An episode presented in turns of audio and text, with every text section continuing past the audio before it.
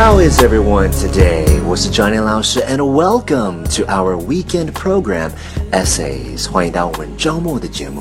I hope you're having a fantastic day. So, let's take a look at today's writing.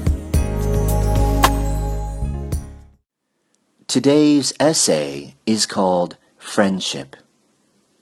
No young man starting life could have better capital than plenty of friends.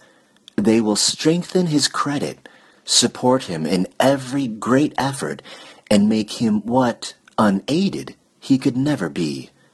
Friends of the right sort will help him more to be happy and successful than much money or great learning.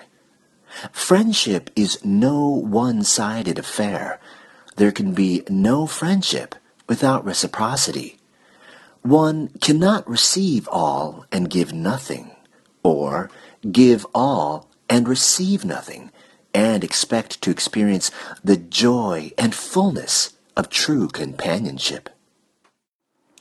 Those who would make friends must cultivate the qualities which are admired and which attract. If you are mean, stingy, and selfish, nobody will admire you. You must cultivate generosity and large-heartedness. You must be magnanimous and tolerant. You must have positive qualities, for a negative, shrinking, apologizing, roundabout man is despised. You must believe in yourself. If you do not, others will not believe in you. You must look upward and be hopeful, cheery, and optimistic. No one will be attracted to a gloomy pessimist. And that's it for today's essay. Thank you so much for joining me.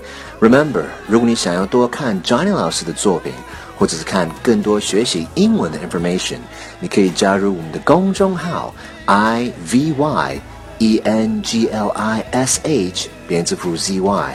我是 Johnny 老师，and I'll see you next time.